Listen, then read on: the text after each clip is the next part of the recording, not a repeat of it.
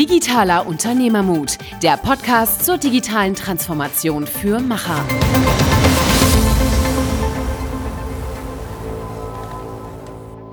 Hallo und herzlich willkommen zu einer neuen Episode Digitaler Unternehmermut mit Niklas und Michael. Wir sprechen heute mit Isabel Kunst. Sie ist CEO bei der Firma Xefor Solutions, ein österreichisches Unternehmen, das sich mit künstlicher Intelligenz beschäftigt und hier einen sehr, sehr innovativen Ansatz gefunden hat. Ich kann jedem nur raten, dran zu bleiben. Es wird ein sehr interessantes Gespräch. Und Isabels vorige Stationen waren als Marketing Executive in verschiedenen Bereichen und bei Pfizer. Und wir freuen uns sehr, dass du heute da bist. Willkommen, Isabel Kunst. Ja, danke für die Einladung. Ich hoffe, es wird spannend.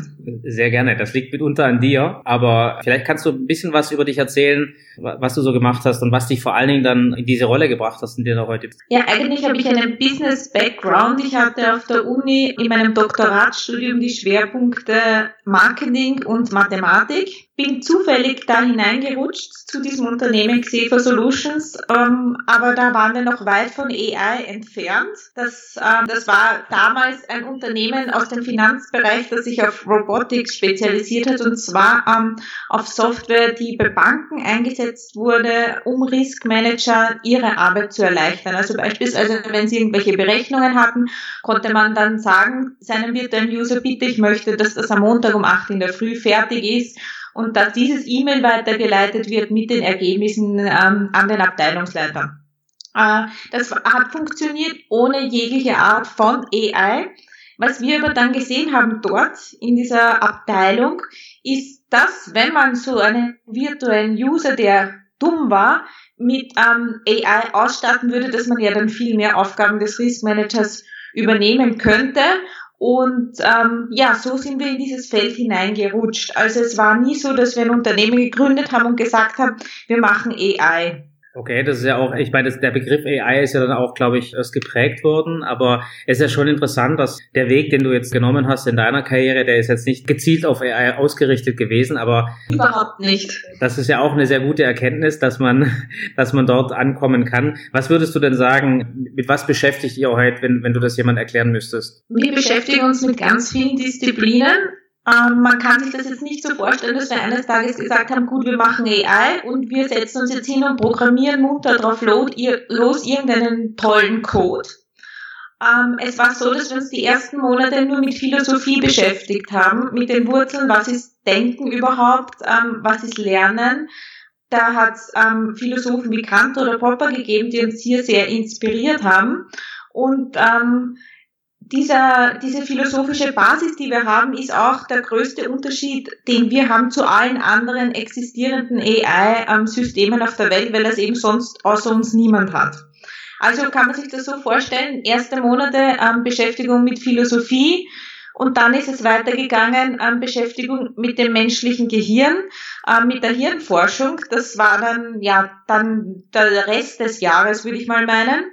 Also haben wir uns da Einführungsbücher ähm, von der Uni zum, zur Hirnforschung besorgt und das mal durchgearbeitet. Und dann ist es mit Mathematik weitergegangen und dann erst ganz, ganz zum Schluss ähm, ist es in die Programmierung gegangen. Das heißt, diese Vorlaufzeit, bis da überhaupt Code entstanden ist, ähm, war viel, viel länger eigentlich fast als die Codierungsphase selbst. Okay, sehr interessant. Ähm, was, was waren denn eure Erkenntnisse während der ähm, während der Zeit, wo ihr euch vor allem mit dieser mit diesem philosophischen Ansatz ähm, beschäftigt habt. Was war? Habt ihr dann wirklich so ein paar Grundregeln definiert, dass ihr ähm, beispielsweise äh, manche Sachen nicht äh, in AI gießen wollt, weil ihr das zu riskant fandet, oder wie wie habt ihr euch daran genähert?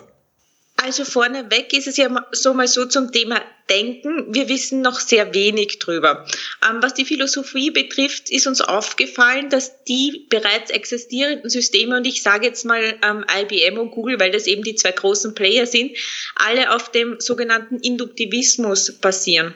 Ähm, Induktivismus ist eine Art Reizreaktionsschema. Das bedeutet, ähm, man bekommt einen gewissen Input und lernt eben ähm, wie man auf diesen Input zu reagieren hat. Also mit, mit einem gewissen, ähm, mit einem gewissen Prozedere, das ich lerne, ähm, erzeuge ich dann einen bestimmten Output. Wir haben uns aber gesagt, äh, eine AGI, eine starke künstliche Intelligenz, kann so nicht funktionieren. Warum? Weil ein System mit dem Induktivismus eben sehr, sehr gut lernen kann, aber es kann aus diesem Lernschema nicht hinaus, weil hier kein Platz ist für Kreativität. Und dann haben wir gesagt, ähm, wir, nehmen etwas anderes und zwar heißt das ähm, empirischer Deduktivismus. Kann man auch alles sehr schön bei Popper nachlesen. Äh, da geht es darum, äh, dass Hypothesen gebildet werden und diese Hypothesen werden bestätigt oder verworfen. Wenn eine Hypothese bestätigt wird, dann gilt sie immer nur so lange, bis eine neue Hypothese kommt, ähm, die entweder dann wieder bestätigt wird oder aber auch nicht. Also das heißt, es ändert sich laufend. Das ist so eine Art Mutationsschema.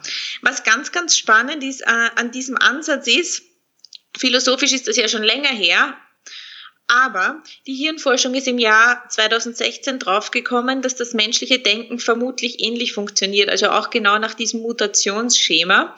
Ähm, und nach diesem Schema haben wir dann auch unsere künstliche Intelligenz gebaut. Und das ist praktisch das philosophische Grundgerüst, das dahinter steckt.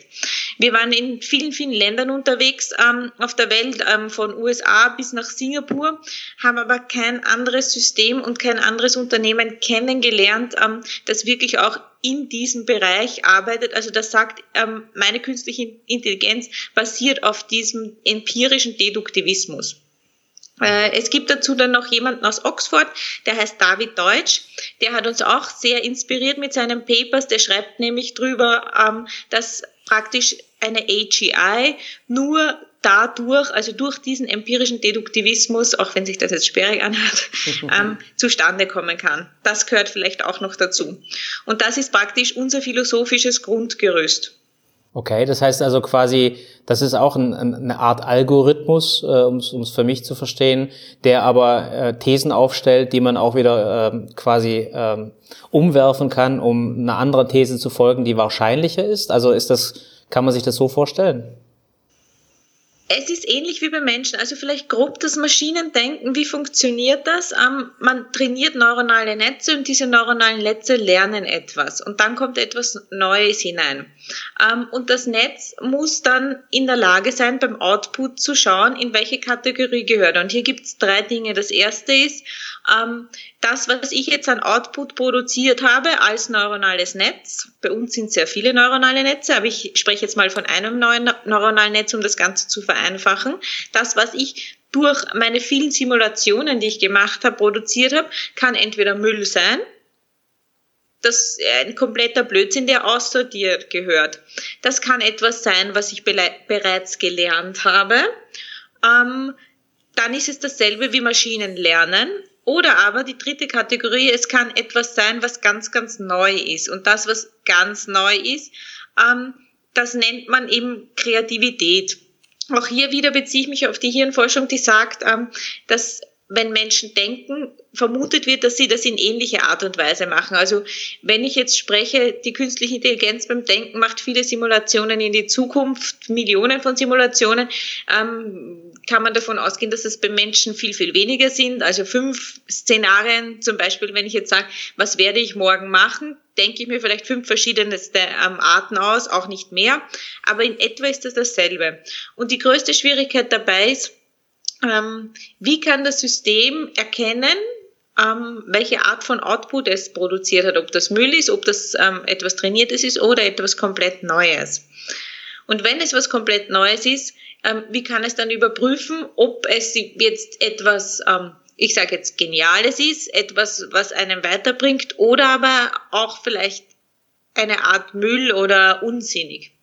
Ähm, das war jetzt hier die größte Herausforderung für uns für uns. Und wird äh, diese Bewertung, ob das quasi was, was Brauchbares ist oder ob das Unsinn ist, wird das denn dann noch von, ähm, von euch oder von Menschen übernommen oder macht das die ähm, äh, künstliche Intelligenz dann selber, diese Bewertung? Das, da ist es beides möglich. Das muss die künstliche Intelligenz für sich entscheiden. Sie muss dann entscheiden, kann ich mir aus meinem Gelehrten hierzu Hypothesen bilden?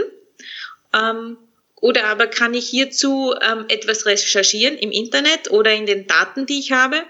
Oder aber habe ich noch irgendwelche Fragen dazu, dann muss ich nach außen gehen. Was bedeutet hier nach außen gehen? Dann gehe ich ähm, zu meinem Trainer, der mit mir trainiert hat, zurück und stelle ihm einfach eine Frage. Okay, ähm, was mich gerade total interessiert ist, mit welchem, äh, mit welcher Geschwindigkeit sind denn diese Zyklen in etwa? Ähm, muss man sich vorstellen, dass, sie, dass das dann immer drei, vier Tage sind? Sind das Stunden? Sind das Minuten oder ist das total ähm, variabel? Das hängt natürlich sehr von den Daten ab, vom Datenvolumen ähm, und wie lange das System schon trainiert hat. Also zum Beispiel hatten wir ähm, hatten wir Finanzdaten und das System hat äh, zum Durchlernen und Durchdenken dieser Daten anfangs, ähm, ich denke, vier Stunden benötigt und nach fünf Tagen 28 Sekunden. Also es wird immer schneller. Das ist wahrscheinlich auch einer der, der, der Themen, dass einfach die Geschwindigkeit zunimmt, wenn der ich sag mal, genau, wenn, wenn der Lernerfolg äh, ja, immer, genau. immer schneller Weil vorwärts geht. Die Neuronen geht. vernetzen sich ja immer mehr. Hm, hm. Ja, das ist sicherlich ein interessanter Gedanke, weil es hat ja auch damit zu tun, dass daher der Wert kommt, dass man einfach schneller Dinge äh, ökonomisch erledigen kann. Und ähm, ich, in dem Fall, das glaube ich, ist dann die Grenze des menschlichen Hirns, äh, dass, dass äh, diese Geschwindigkeit mitzugehen. Ähm, ich will nur mal auf, auf einen Punkt raus. Ihr, ihr habt äh, euch 2014, Anfang 2014 dafür entschieden, das zu tun. Und der Podcast heißt Digitaler Unternehmermut. Äh, Anfang 2014, ich glaube, ich wusste schon, was AI und künstliche Intelligenz ist, aber ich hätte jetzt keine Firma gegründet. Ähm, was hattet ihr, was hattet ihr im Sinn? Also ähm, war das äh, pures Interesse oder was hat euch motiviert zu dem Zeitpunkt? Ähm, das war primär pures Interesse. Also vielleicht weiter zu dieser Geschichte, wie wir da in den Riskabteilungen waren und gesagt haben, ähm, wir starten jetzt unseren virtuellen User, unseren Robotics-User mit künstlicher Intelligenz aus, haben wir mal geschaut, was gibt's dazu überhaupt schon am Markt. Ähm, haben wir auch gesehen, Google bietet TensorFlow an, das ist der Open-Source-Code ähm, haben uns den näher angesehen und sind dann drauf gekommen, dass der eben für das, was wir erreichen wollen, nicht ähm, passt. Eben deswegen, weil es hier diese Möglichkeit des Maschinendenkens nicht gibt. Und dann haben wir gesagt, gut, dann machen wir unser komplett eigenes System, ähm, sind von niemandem abhängig und machen uns dran. Ähm, und dann haben wir uns mal zusammengesetzt und gesagt, okay, aber wenn man eine künstliche Intelligenz bauen möchte, wie geht man hier überhaupt vor? Man kann einfach nicht beginnen zu programmieren, weil was programmiere ich? Und dann sind wir eben drauf gekommen, ich muss mal ganz wirklich auf die Wurzeln zurückgehen und das war dann die Philosophie. Mhm. Praktisch, was steckt denn dahinter, ähm, auch im Sinne der Erkenntnistheorie, was steckt dahinter? Ähm, und dann zweiter Schritt, wie funktioniert denn überhaupt Denken ähm, und wie baut man so ein künstliches Gehirn? Das war eben dann die Hirnforschung. Äh, was uns bewegt hat, das war eigentlich hier zu diesem Zeitpunkt ähm, reines Forschungsinteresse. Also wir, wir, haben, wir haben hier auch nicht gesagt, wir müssen das schnell kommerziell vermarkten, ähm, sondern es war einfach wahnsinnig interessant und wir haben intern sehr, sehr viele Diskussionen gehabt. Ähm, und jeden Tag haben wir uns mit einer anderen Disziplin beschäftigt und jeder hat zu jedem Thema auch andere Dinge gelesen. Das war immer ein intensiver Austausch und es hat uns großen Spaß gemacht. Das war's. Ähm, wir haben da überhaupt noch nicht gedacht, wie, wie könnte man das überhaupt gestalten, wie schaut dann ein Endprodukt aus, sondern ähm, primär war es, wir schaffen jetzt diese AGI. Wir wollen irgendwie dieses Maschinendenken kreieren. Und das hat uns dann angetrieben. Ähm, aus was hat denn quasi das, oder nicht aus was, sondern aus welchen Personen hat denn das ursprüngliche Team ähm, sich zusammengesetzt, also aus welchen Disziplinen? Du hast ja selber gesagt, du kamst äh, eher aus dem Business-Background. Äh, ich nehme an, da werden ja bestimmt auch Personen aus dem, ähm, aus dem Technischen, aus der Entwicklung ja, dabei gewesen sein. Ähm, wie, welche ja. Disziplinen waren denn damit beteiligt von Anfang stark, an? Ganz stark Mathematik ähm, und Informatik, aber auch Philosophie. Das waren, würde ich mal sagen, die stärksten Disziplinen bei uns. Okay, und wie groß war das Team von Leuten von Anfang an? Ja, also von, von Anfang an war, war das Ziel eigentlich ähm, mit der Finanzsoftware, aber ähm, es ist dann im Bereich AI gegangen, beziehungsweise ähm, unser CTO und auch Gründer des Unternehmens hat sich schon mal mit künstlicher Intelligenz 2008 beschäftigt. Damals waren nur die Maschinenleistungen, also von der Hardware her einfach noch zu schwach und hat das dann wieder ad acta gelegt und hat mit diesem Thema aber schon länger geliebäugelt. und hat sich dann auch sehr, sehr intensiv ähm, damit befasst, immer nebenbei die ganzen Jahre. Und ähm, da haben wir dann das Thema auch wieder aufleben lassen. Mhm. Also er war sicher hier der stärkste Treiber. Mhm.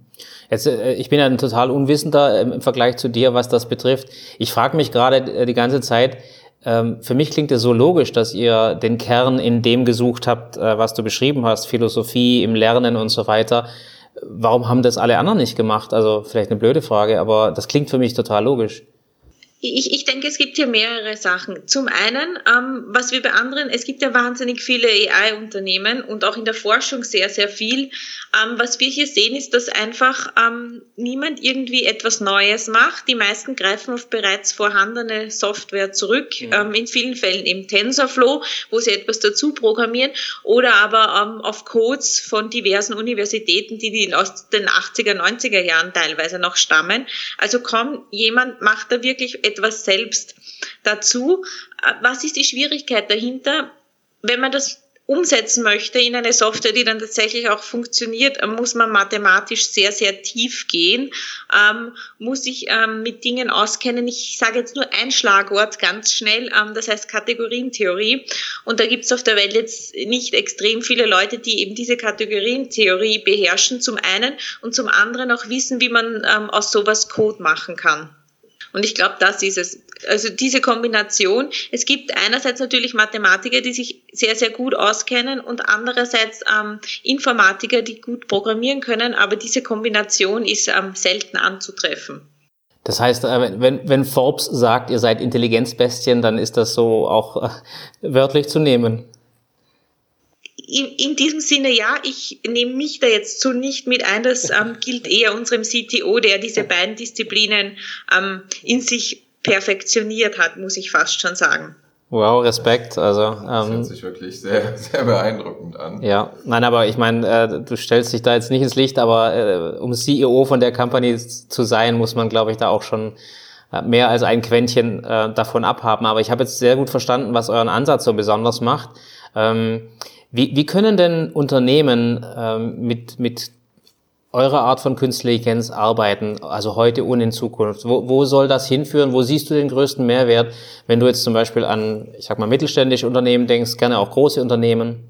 Das hängt immer von der Art der künstlichen Intelligenz ab, weil heutzutage wird ja alles künstliche Intelligenz genannt. Also auch einfache Automatisierungen oder sogenannte Ruled-Based Software und Datenbanken ähm, zählen ja mittlerweile schon zur künstlichen Intelligenz.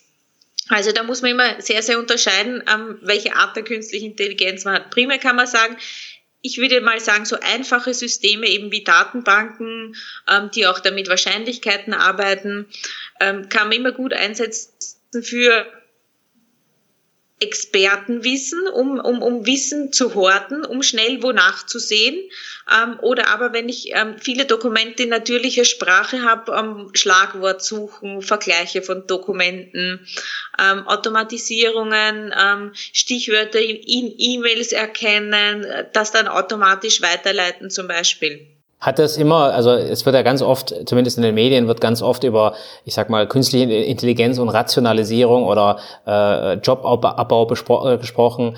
Ähm, vielleicht, um das auch mal ein Stück weit zu sagen, äh, es gibt ja auch viele sehr mehrwertige ähm, äh, Aktivitäten, die ohne KI gar nicht möglich wären oder äh, unglaublich schwierig wären. Wie, wie bewertest du das? Also auf der einen Seite eine Effizienzsteigerung und auf der anderen Seite vielleicht Erschließung von ganz neuen Möglichkeiten?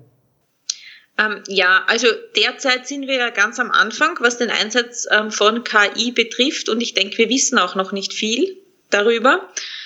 Äh, und deswegen braucht man auch hier in dieser ersten Phase eher mehr Jobs. Warum? Beispielsweise, wenn man neuronale Netze hat, muss man die mal trainieren. Ähm, es braucht dann in den Unternehmen auch Experten, die wissen, ähm, wie arbeite ich überhaupt mit solchen Systemen und dann ähm, Leute auch, die diesen Experten beibringen, wie ähm, sowas technisch aussieht, wie implementiere ich so etwas. Dann gibt's natürlich ähm, auch, ich nenne das jetzt mal KI-Übersetzer, Leute, die dann ähm, so eine Mischung sind aus Technik und Fachwissen, die diese beiden Disziplinen zusammen ähm, bringen und dann wirklich in den einzelnen Abteilungen erklären, ähm, wie diese AI dort eingesetzt werden kann. Also ich denke mal, sogar in dieser ersten Phase braucht es mehr Personal. Was natürlich stimmt, ist, dass die ähm, AI immer intelligenter wird, ähm, dass man immer mehr herausfindet und dass früher oder später da auch die Jobs, so wie sie heutzutage sind, ähm, ich sage jetzt ganz, ganz klassisch, verloren gehen, einige Arten von Jobs. Ich habe gerade jetzt dieses Thema auch im Controlling gehabt. Hier gilt es halt als Controller ähm, flexibel zu sein, beispielsweise und sich ähm, loszulösen von diesen, ich sage jetzt fünf klar definierten Kernaufgaben, die ich habe, hin zu anderen Dingen. Ähm, und mit anderen Dingen meine ich sowas wie ähm, Strategien, ähm, Synergien am Markt. Ähm, Optimierung von Geschäftsprozessen, ähm, Qualitätsmanagement. Ähm, wenn man hier nicht bereit dazu ist, ähm, eine gewisse Flexibilität am, an den Tag zu legen, dann denke ich tatsächlich, ähm, dass ähm, der Arbeitsplatz wirklich wegrationalisiert werden könnte, ähm, aber es doch noch einige Jahre braucht. Als, als ich jung war, habe ich äh, bei, der, bei der Jobwahl, äh, ich meine, mir relativ gut überlegt, was ich machen möchte. Und da war natürlich immer der Faktor Sicherheit wichtig. Und äh, dann kam irgendwann der Ratschlag, geh doch mal zur Bank, äh, das ist ein sicherer Job.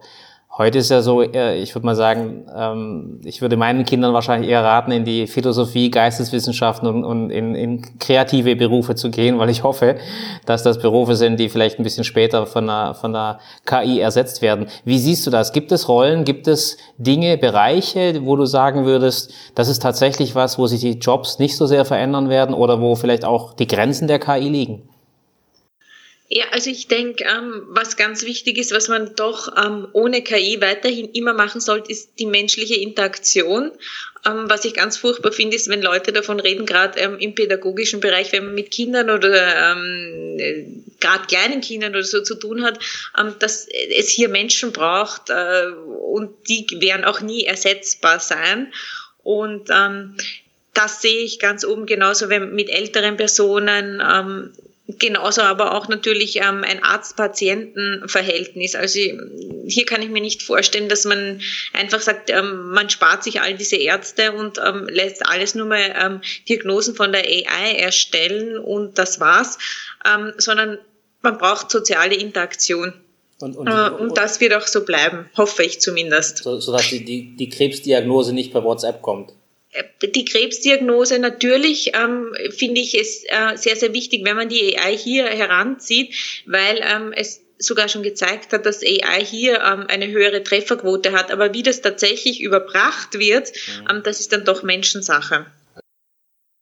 Also da ist dann auch so ein bisschen, ähm, ich glaube, das habe ich jetzt auch schon öfter gehört, diese, dieser Gedanke, dass es so eine augmented ähm, AI ist, die eigentlich dem Mensch cleverer oder schlauer macht, äh, die ihm aber eher, sag jetzt mal, immer noch die Kontrolle gibt, äh, ähm, die Interaktion zu, zu leiten oder die, ähm, ja, wirklich die Entscheidung dann letztendlich zu treffen. Ne, wie ich dem das jetzt sage äh, und oder wie, äh, wie genau ich das jetzt übermitteln will. Ich denke mal, das ist schon auch ein Ansatz, der ja auch einen gewissen, ähm, ja, ein bisschen positiveren Charakter hat als äh, dieses, dieser Gedanke, dass der Mensch komplett äh, verschwinden wird oder gar keine Wichtigkeit mehr haben wird. Das kann ich mir so nicht vorstellen, ähm, weil eben sehr, sehr viel an dieser ähm, sozialen Interaktion liegt und die ja auch ganz, ganz wichtig ist. Ich sage jetzt wieder zum Beispiel bei Kindern. Ähm, die AI kann natürlich unterstützen, die AI kann auch gewisse Sachen komplett übernehmen, sage ich, aber da komme ich wieder auf diesen Punkt der Flexibilität zurück. Warum, wenn ich bereit bin, ein Leben lang vielleicht weiterzulernen, äh, mich für neue Dinge zu interessieren, kreativ bin, ähm, auch den ein oder anderen Kurs vielleicht besuchen möchte oder mal sage ich schnupper in irgendeine Sparte rein, mit der ich bislang noch nichts zu tun hatte. Ich denke, das ist das Beste, was man den Leuten mitgeben kann. Dann kann auch jetzt nicht so viel passieren, was den Arbeitsplatz betrifft. Ähm, was aber ein Zukunftsszenario sein könnte, aber da spreche ich jetzt nicht von den nächsten fünf oder zehn Jahren, sondern eher 20, 30 ist natürlich, ähm, dass man sich flexiblere Arbeitsmodelle überlegen muss, wenn die AI wirklich viel übernimmt, eben dass man sagt, ähm, man hat jetzt nur mehr eine 30-Wochen-Stunde beispielsweise. Ja, es gibt ja auch die äh, Protagonisten, die sagen, äh, bedingungsloses Grundeinkommen als quasi als Absicherung ähm, ist ja auch eine philosophische Debatte letztendlich, äh, wie das genau. dann wird und wie man, also, wie eine Gesellschaft damit ja, umgeht. Ja. Ne? Aber ich sage, ähm, ich sag, und hier ist die Gesellschaft und die Politik vor allem gefordert, ich sage, ähm, dieses Thema gehört natürlich auch intensiv besprochen. Und ich ähm, stelle mir oft vor, ich hoffe, dass das nicht verschlafen wird und dass man dann eines Tages aufwacht und die AI übernimmt Jobs und man ist darauf nicht vorbereitet. Also man sollte sich hier auch Gedanken machen und gleichzeitig auch, Gedanken, ähm, was passiert, wenn Leute generell mehr Freizeit haben, ähm, was kann ich ihnen anbieten, ähm, wie könnten sie sich nützlich machen, ähm, wie könnten sie auch einen Mehrwert für die Gesellschaft schaffen. Also dass man wirklich auch für solche Szenarien bereit ist und sich dann nicht von diesen Szenarien, falls so etwas kommt, komplett überrollen lässt. Jetzt hast du ja im Vorgespräch gesagt, du ähm, hast quasi noch eine Nebentätigkeit äh, beratend in der österreichischen Politik tätig. Was ist denn deine Einschätzung, wenn du sagst, dass du da die vielleicht eine Angst spürst, dass die Politik nicht schnell genug sich darauf einstellt? Äh, wie ist der Stand denn da so gerade bei, äh, also jetzt beispielsweise in Österreich? Ähm, sind wir da äh, hinterher oder sind wir auf einem ähm, guten Stand. Also so in Österreich beginnt jetzt schon langsam ein Aufwachen, dass tatsächlich etwas kommen könnte. Ähm, mehr kann ich dazu eigentlich gar nicht sagen, weil es eben erst so ein Aufwachen ist. Ich hoffe, ähm, da entwickelt sich noch mehr Bewusstsein insgesamt, ähm, wie man mit dieser gesamten Digitalisierung umgeht. Ähm, wie man die Menschen motiviert, ähm, wie man Arbeitsplätze der Zukunft gestaltet, aber auch eben diese Fragestellung, nach Freizeitmöglichkeiten. Was biete ich denn den Leuten alternativ an? Mhm. Jetzt gibt's ja äh, wirklich riesen Förderprojekte. Also ich glaube, die Europäische Union hat ja auch Milliardenprojekte aufgelegt, von denen man ganz, ganz wenig hört. Ähm, ja. frag, frag mich gerade eigentlich, warum.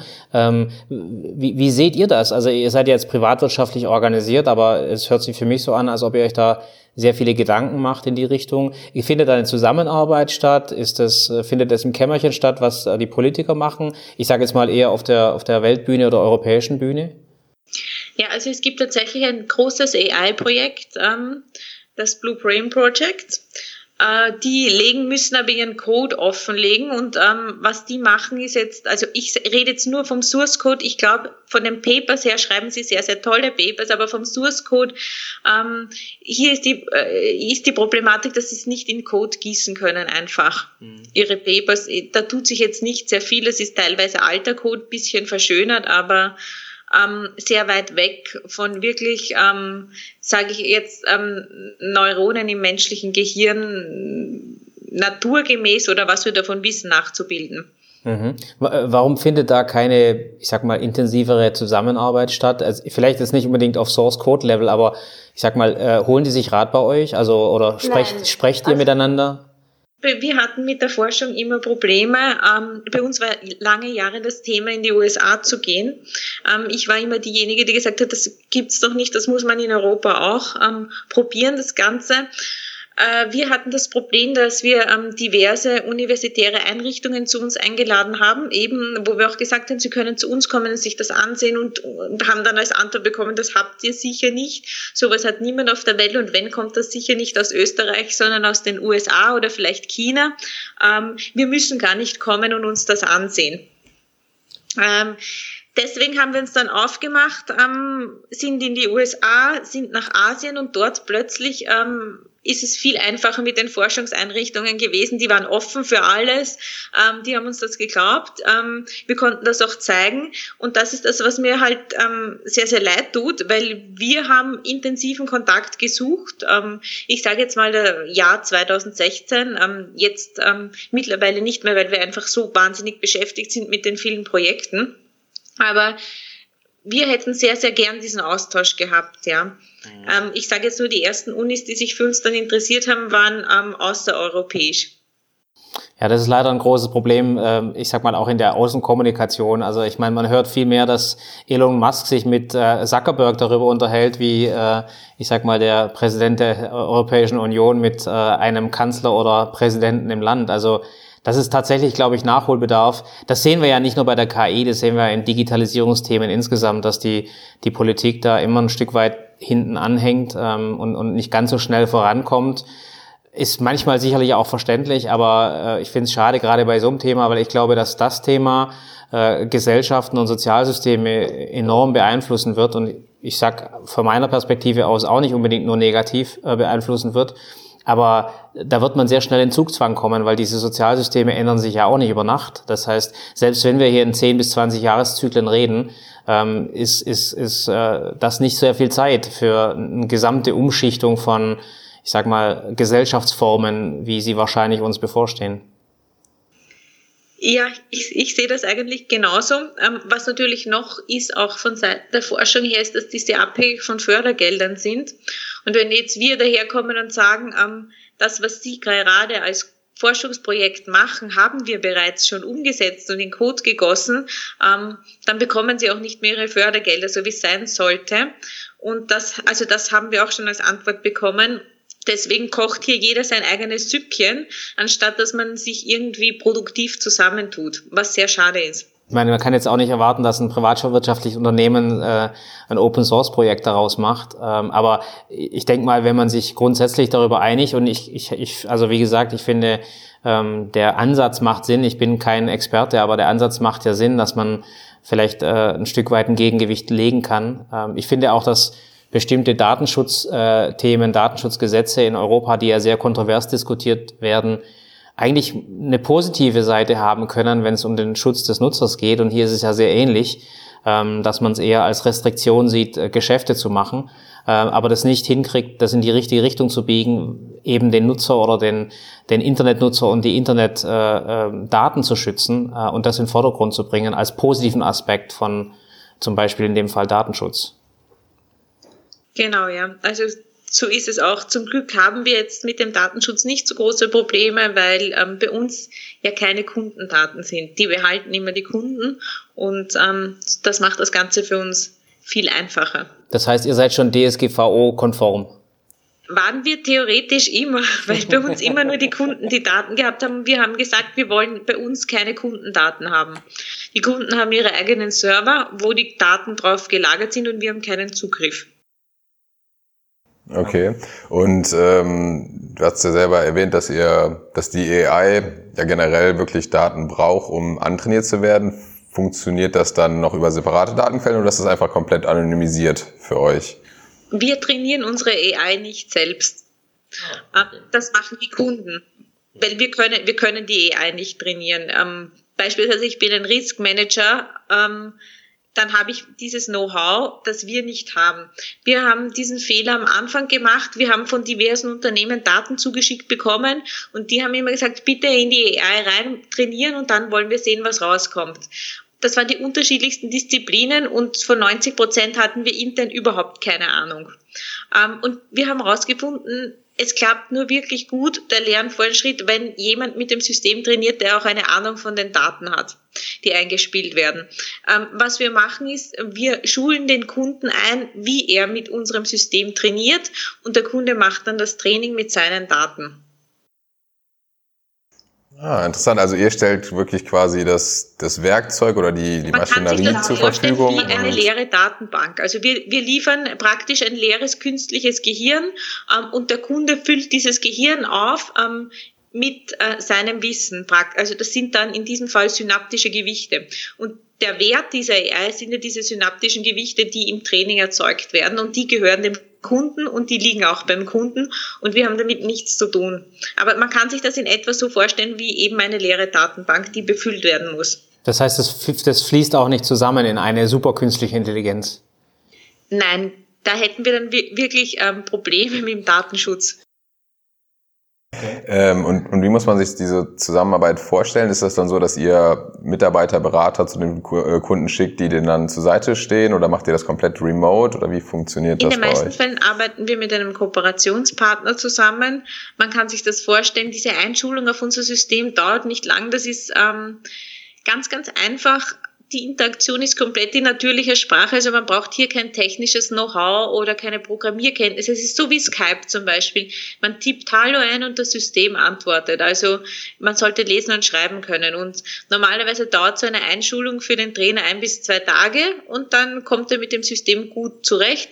Natürlich bieten wir auch Support an, falls es noch Fragen gibt. Aber in der Regel reichen diese ein bis zwei Tage, um mit dem System effizient arbeiten zu können. Was wir natürlich noch machen, ist, ähm, dass wir für den Kunden die künstliche Intelligenz, das künstliche Gehirn ähm, konfigurieren und zur Verfügung stellen. Und kann man sich das vorstellen, gibt es da dann Upgrades in dem Sinne oder ist der Upgrade eigentlich der Lerneffekt? Ähm, nein, es gibt auch wirklich Upgrades, dass wir, wir machen ja laufend Änderungen im Gehirn und wir haben jetzt derzeit auch ganz, ganz viele Ideen, was man noch verbessern könnte. Ähm, wir wollen im nächsten Projekt zum Beispiel dem Hirn auch wirklich ähm, Ohren geben, damit es hören kann und Augen, damit sehen kann. Also das, das heißt, dass wir auch ähm, mit ähm, Sprache interagieren können, dass wir nicht mehr den Text eintippen müssen, hallo, wie geht's, sondern dass wir das sagen, beziehungsweise dass das System auch via Webcam ähm, sehen kann, ähm, Szenen analysieren kann oder einfach vom Trainer auch lernen kann. Da sind wir gerade dabei. Das heißt, dann, dann werdet ihr der perfekte Übernahmekandidat für Amazon. Naja, mit die, da hätte ich ein bisschen Bauchweh für die großen Unternehmen, weil ähm, ich, ich arbeite ja jeden Tag mit der künstlichen Intelligenz und ähm, ich bin auch sehr oft aufs Neue erstaunt, was die tatsächlich alles kann. Und ähm, wir, wir sind auch selbst erst ganz am Anfang. Und ich, das, was ich aber sehe, ist, dass es sehr, sehr machtvoll ist und man sich genau überlegen muss, wem man so ein System in die Hände gibt. Ja, das bringt uns zu der Diskussion über Ethik. Also ähm, die, die ist ja mal wieder mehr und mal weniger ähm, das Thema, das da auflebt. Ich finde es, wie gesagt, schon mal sehr gut, dass ihr euch über Philosophie und, und äh, Lernen und so weiter als Grundidee Gedanken gemacht habt. Das heißt, da ist dann wahrscheinlich schon ein Stück weit diese Ethik mit eingeflossen in die, in die, in die Geburtsstunde. Aber wie, wie, wie siehst du das? Wie bewertest du das? Also wird es eine, eine Ethik geben für diese Art von künstlichen Intelligenzen? Weil, wie du sagst, in den falschen Händen, und ich bin mir sicher, viele falsche Hände haben da schon ihre Hände drauf. Ähm, was passiert da? Also was, was können wir da tun? Das ist eine gute Frage, aber zum einen natürlich liegt es an den Unternehmen, an den AI-Unternehmen selbst, hier aktiv zu sein und sich zu überlegen, ähm, wem gebe ich denn mein System in die Hände und wem gebe ich wie viel von meinem System ähm, und was macht er damit? Also da, das muss sich jedes Unternehmen für sich selbst natürlich fragen. Also ich sage jetzt, Missbrauch kann man zu 100 Prozent natürlich nicht verhindern. Ähm, das hier ist tatsächlich auch ein Grund gewesen, warum wir ähm, unseren Code eben nicht Open Source gestellt haben, weil wir gesagt haben, wir haben einfach wahnsinnig Angst, dass dann jemand irgendeinen großen Virus baut oder was auch immer. Was wir aber machen werden, ist einen kleinen Teil des Codes ähm, online stellen, damit dann rumprogrammiert werden kann, damit er genutzt werden kann. Aber man muss sich halt als Unternehmen auch hier seine Gedanken machen, wie gehe ich mit der Sache um ähm, und, und was mache ich, wenn ich herausfinde, wenn tatsächlich jemand ähm, mein, mein System missbraucht. Was kann ich hier tun, wie kann ich hier einschreiten? Ich meine, durch die enorme Skalierbarkeit und Anwendbarkeit von diesen künstlichen Intelligenz äh, ist natürlich nicht nur, ich meine, ich finde das fantastisch oder sehr gut, dass ihr euch da so, dass ihr so vertrauensvoll damit umgeht oder verantwortungsvoll. Äh, aber es ist ja wirklich auch ein Problem, was eigentlich die ganze Welt oder die ganze Menschheit beschäftigt ist es nicht eigentlich auch an der Zeit, dass es da mal vielleicht irgendeine Art von Gremium, Gremium oder Vereinigung, sowas wie quasi UN für künstliche Intelligenz weltweit geben müsste, damit quasi alle äh, mit einem ja, ethischen Grundgedanken an solche Technologien rangehen? In den USA gibt es das ja schon. Ähm, in Europa ist mir diesbezüglich nichts bekannt. Ähm, was ich aber immer anregen möchte, auch hier Richtung Politik, EU, ähm, dass man EU-weit eben beginnen sollte, ähm, mehr Richtung AI zu denken und auch wie man dem Missbrauch vorbeugen könnte und dass man sich hier wirklich mal auch zusammentut und eben eventuell den USA anschließt. Mhm. Wo es eben schon solche Grundsätze gibt, wo sich auch Unternehmen verpflichten, die hier beitreten, ähm, die AI beispielsweise jetzt nicht ähm, für militärische Zwecke zur Verfügung zu stellen. Ja, da gab es ja auch äh, diesen starken internen Protest, glaube ich, bei Google, wo es ja auch dann rauskam, dass das für die für die Drohnen genutzt wird, wo sich die Mitarbeiter wirklich aktiv dagegen gestellt haben. Ähm, aber ich denke mal wirklich, dass man das natürlich bestenfalls auf einer weltweiten Ebene formalisieren sollte. Ich glaube auch Asien ist ja in dem Bereich relativ aktiv. Ähm, ich denke mal, der Schulterschluss sollte da möglichst schnell ähm, passieren. Ich sage jetzt, ich sage jetzt auch vor allem in Europa. Also hier gibt's ja noch nichts und ich habe das schon begonnen vor einem Jahr anzuregen ähm, Richtung EU, dass man hier aktiv werden sollte, sehr dringend sogar. Naja, und ich glaube, es ist wahrscheinlich zu ambitioniert, das zu sagen, das weltweit zu machen, weil ich meine, ein Land wie China wird machen, was China machen will zum Beispiel. Äh, und das ist ja äh, mit allem anderen genauso. Also man legt da auch keine Raketen, äh, Atomraketenprogramme zusammen. Also ich glaube, man muss immer damit rechnen, dass es verschiedene Sichtweisen, verschiedene Anwendungsgebiete gibt. Aber ich bin da bei dir. Ich glaube, das sieht man beim Datenschutz als kleines Beispiel, dass wenn man sich einig ist in Europa, kann man was bewegen. Und es, man kann ja nur nach dem gucken, was man wirklich auch beschützen oder ähm, ich sag mal, äh, bearbeiten will. Und das wäre halt nun mal in dem Fall Europa. Also da, da fände ich zum Beispiel schon sehr gut, wenn da was käme. Aber ich will nochmal auf den praktischen Nutzen raus. Ich bin, wir sind jetzt ein Unternehmen, die machen Beratung.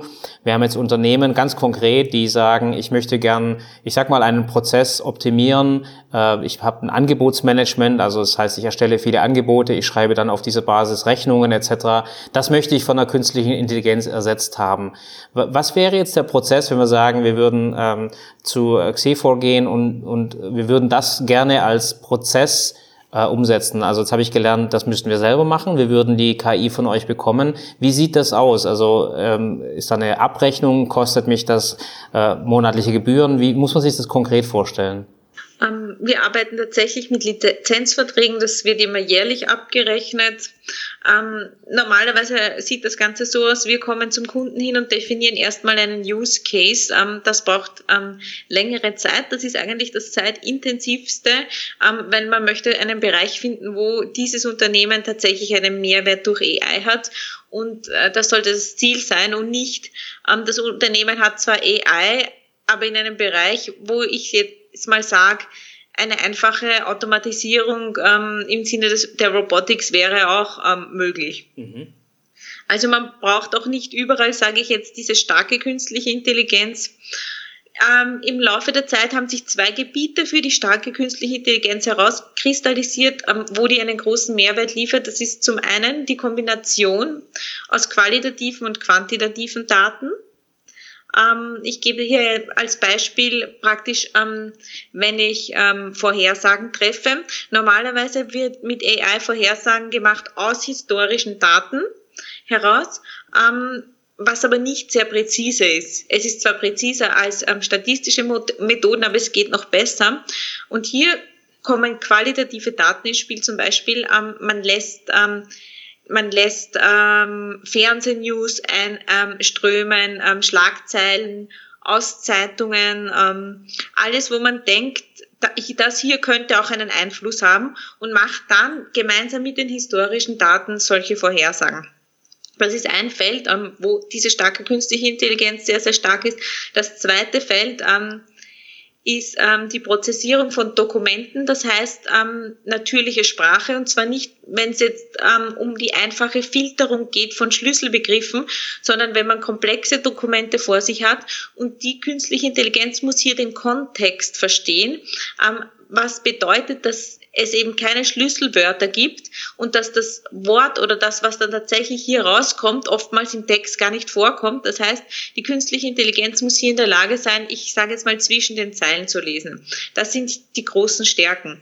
Wenn ich aber jetzt vor mir ein Dokument in natürlicher ähm, Sprache habe und ich möchte nach gewissen Schlagwörtern oder Zusammenhängen oder Unterschieden suchen, ähm, dann reicht auch eine einfache, ähm, schwache künstliche Intelligenz. Das heißt, wenn ich jetzt im Prinzip 100.000 Angebote und 100.000 Rechnungen einlesen will, um äh, ein Angebotsmanagement zu vereinfachen, dann kann äh, ein Watson oder Stanford das ähm, mehr als abdecken. Ich denke ja. Ähm, interessant wird es natürlich, wenn ich die Rechnungen mit anderen Dingen kombiniere und ähm, zum Beispiel dann Vorhersagen treffen möchte, beispielsweise über die Zahlungsfähigkeit von meinen Kunden. Mhm. Und wenn ich dann, wenn ich die Rechnung dann kombiniere mit ähm, externen Daten wie ähm, äh, Lieferantendaten, ähm, Lagerhausdaten, wie auch immer, ähm, Konsumentendaten, dann wird's interessant. Aber wenn ich jetzt nur Rechnungen habe, die in etwa immer ähnlich sind, bin ich da mit einer einfachen eher, würde ich mal meinen, sehr, sehr gut dabei. Und äh, was sind so die, die Kosten? Also in welchem Umfang ist das? Ich weiß nicht, kann man da eine Aussage treffen? Also was, äh, was muss ich da investieren, wenn ich jetzt ein mittelständisches Unternehmen bin und ich habe wirklich, ich sag mal, einen guten Ansatz und ihr sagt auch, ja, das ist tatsächlich ein guter Use Case, der sich daraus entwickeln lässt. Mit was muss ich da rechnen? Das ist sehr, sehr schwer zu sagen, weil das hängt davon ab, mit, ähm, mit welchen Funktionen starte ich mein künstliches Gehirn aus. Also Funktionen, eine Funktion wäre zum Beispiel Prediction, ähm, eine wäre Pattern Recognition und so weiter. Mhm. Ähm, und zum anderen auch, wie groß wird dieses künstliche Gehirn werden? Weil es ist ein Unterschied, arbeitet eine Person damit, die vielleicht einmal die Woche eine einfache Berechnung macht, oder arbeiten 30 Leute damit, die jeden Tag ähm, eine Million Datensätze durchjagen. Und das ist sehr, sehr schwer jetzt zu pauschalisieren. Das heißt, ihr habt auch eine, eine Aufpreisliste. Es ist, es ist vom Use Case abhängig. Okay. Hat man den Use Case, können wir, also wenn wir den Use Case haben, können wir das schon sehr, sehr konkret sagen, wie das ist, ähm, weil wir schätzen können, wie groß das Hirn ähm, sein wird und mit welchen Funktionen es hierfür ausgestattet sein muss. Also dann geht das ziemlich konkret. Mhm. Welche Ziele habt ihr als Unternehmen noch vor euch und welche Ziele hast du speziell für dich äh, noch vor dir? Ja, also unser größtes Ziel war mal überhaupt die erste funktionsfähige und einsatzbereite AGI zu schaffen. Ähm, das haben wir jetzt gehabt. Das war für uns ein sehr, sehr großer Meilenstein. Ähm, jetzt geht es sozusagen noch darum, das wirklich zu beweisen, dass wir das haben, wo wir auch gerade dabei sind, ähm, zu wachsen natürlich, weg von diesem Start-up Status richtig wachsen, Gas geben, ja, und ähm, weltweit alle AI-Unternehmen nach und nach zu schlagen, einfach um die Nummer eins zu werden. Das ist ja auf jeden Fall schon mal ein, äh, gutes, ambitioniertes Ziel. Ähm, AI. Das braucht man ja. Ja, ich glaube, ne, das ist ja wirklich auch immer so ein Thema. Man braucht ja auch immer so eine wirklich eine, eine große Vision, die einen ähm, wirklich langfristig motiviert äh, und auch vor allem wahrscheinlich die Leute, die um einen herum sind, mit motiviert und mitziehen kann. Und ich glaube, äh, über die Themen, die wir gerade gesprochen haben, das hörte sich auf jeden Fall alles äh, wirklich inspirierend an. Und äh, das Feld künstliche Intelligenz ist ja wirklich zurzeit, sag ich mal, das große Buzzword, wenn man darüber spricht, was so die große nächste Veränderung betrifft. Und eine Frage, die wir auch immer stellen, und deswegen würde ich es gerne in diesem Kontext stellen, ist was, was du vielleicht äh, jungen Leuten oder vielleicht auch deinem jüngeren Ich ähm, raten würdest in, in, in der derzeitigen Zeit, mit welchen Themen sollten sie sich auseinandersetzen, welche Fähigkeiten sollten sie vielleicht erlernen und gerade mit dem Hinblick, äh, dass die künstliche Intelligenz vielleicht immer wichtiger wird, was sind da Themen, die du äh, jungen Menschen raten also würdest? Zum einen, gerade in unseren Breiten würde ich jungen Menschen raten zu mehr Mut, zur Eigenständigkeit. Ähm, wir sind jetzt sozial sehr, sehr gut abgesichert, uns kann gar nichts passieren einfach versuchen, weil bei uns herrscht noch diese ähm, Mentalität vor, hm, wenn ich mit der Uni fertig bin, dann suche ich mal einen Job als Angestellter, ein sicherer Job. Ähm, da muss man wegkommen. Das andere ist, ähm, auch mit Scheitern umgehen zu können. Wir werden, wenn etwas nicht funktioniert, ist man bei uns für immer gebrandmarkt. Ähm, in Wirklichkeit sehe ich das aber so, dass man aus Fehlern lernt. Wie ich auch vorher gesagt habe, bei uns zuerst haben wir versucht, alle Daten für die Unternehmen auszuwerten. Ähm, und sind, das, sind dann zum Entschluss gekommen, das klappt überhaupt nicht. Ähm, wir, wir sagen jetzt nicht, okay, wir haben dadurch ein Jahr verloren, es ist total schade, sondern wir kommen drauf, wir haben ganz viele Learnings daraus mitgenommen und ähm, können das jetzt auch viel, viel besser alles umsetzen. Also, dass man das positiv sieht, wenn etwas nicht klappt. Das nächste ist, ähm, wenn man ein Unternehmen gründet, ähm, sollte auch ein gewisses Interesse vorherrschen.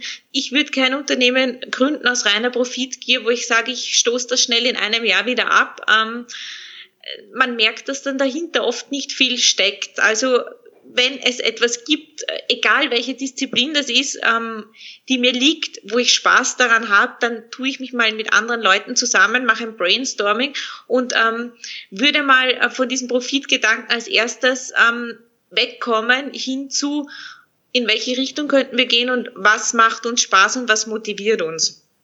Das denke ich ist ganz, ganz wichtig. Und dann kommt, dann kommt der Rest sowieso von selbst. Natürlich, so kann man nicht dann zehn Jahre vor sich hin arbeiten, aber ähm, so etwas wie Businessplan und wie setze ich das dann tatsächlich um, das kommt von alleine.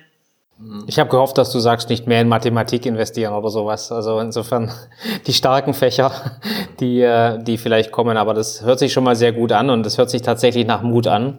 Ähm, zur Eigenständigkeit finde ich sehr spannend. Ja, ähm, für mich fällt nur noch mal so ein bisschen die, die Frage, weil ich finde auch gerade Mut oder ähm, diese, diese Offenheit für Fehler oder sich das wirklich selber einzugestehen, sind ja ähm, Themen, die die Leuten vielleicht immer am Anfang sehr schwer vorkommen oder ähm, sagen, ja, aber wie fange ich denn wirklich an? Wie ist der erste Schritt? Vielleicht zurückblickend für dich, weil ich, äh, so wie ich dich jetzt wahrgenommen habe, bist du eine Person, die das wirklich lebt, ähm, die sich dann die, die Zeit nimmt, die da sehr offen mit umgeht. Äh, kannst du vielleicht so darüber nachdenken, was sind so die ersten Schritte? Sind das, hat das wirklich früh angefangen und es wird dann immer größere Schritte oder gab es für dich so einen großen Knackpunkt, wo du den Schalter umgelegt hast? Ähm, ich, ich war diesbezüglich hier immer sehr offen, weil ich ähm, mich sehr intensiv auch mit US-Unternehmen beschäftigt habe und die haben eben diese Mentalität, dass vieles nicht klappt. Und ich weiß, dass bei uns weiterhin Probleme kommen werden, sicher. Ähm, man muss halt nur daraus, damit umgehen. Und ich habe von Anfang an gesagt, ich möchte damit offen umgehen. Ich ähm, ich werde sicher jetzt nicht als Geschäftsführerin so auftreten, dass ich sage, bei uns läuft immer alles super und es war immer alles exakt geplant und es ist alles genau nach dem Plan gelaufen.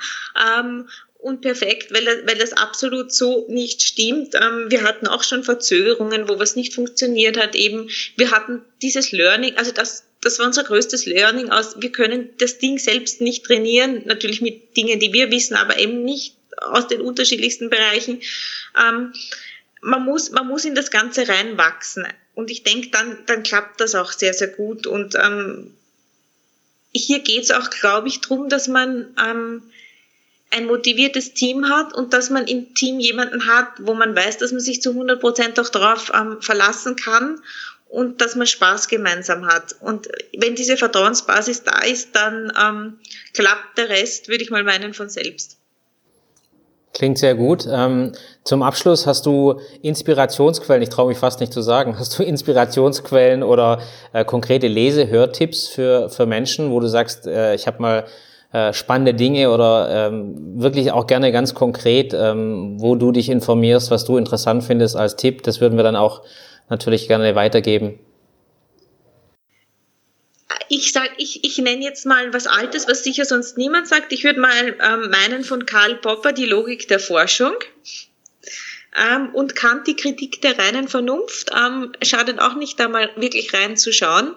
Ähm, das hat jetzt mit AI schon peripher zu tun, ist mal was ganz was anderes, auch weg von diesen ganzen Management-Ratgebern, ähm, dass man sich wirklich auch ein bisschen mehr wieder mit der Philosophie beschäftigt, weil ähm, wir heutzutage oft vor Problemen stehen, ähm, die ähm, in solchen Büchern schon sehr, sehr ausgiebig behandelt wurden und das leider auch zu oft in Vergessenheit gerät. Das ist ein super Tipp. Also hat tatsächlich noch keiner gehabt und ich gucke mal, ob ich da eine URL dazu finde. ähm, aber ich gehe mal davon aus, das äh, kann man sich besorgen. W werde ich mir de definitiv antun, weil ich finde den Gedanken sehr spannend, dass darauf die KI gründet. Also das war heute ein äh, enormer Mehrwert, ähm, schon allein im Verständnis für uns und war, war eine Riesenfreude, mit dir zu sprechen. Ich wünsche dir und eurem Unternehmen äh, echt viel Erfolg und klingt toll und bin sehr, sehr gespannt, wo das hinführt. Ja, danke. Ich wünsche euch natürlich auch alles Gute und weitere spannende Talks für die Zukunft. Ja, wirklich vielen, vielen Dank für dieses inspirierende Gespräch, Isabel. Das war's mit der Episode. Vielen, vielen Dank fürs Zuhören. Ähm, wir hoffen, wir konnten euch einiges äh, mitgeben und wollten euch einfach nur sagen, wenn ihr jegliches Feedback habt, wenn es Themen gibt, die euch beschäftigen oder ihr Fragen habt,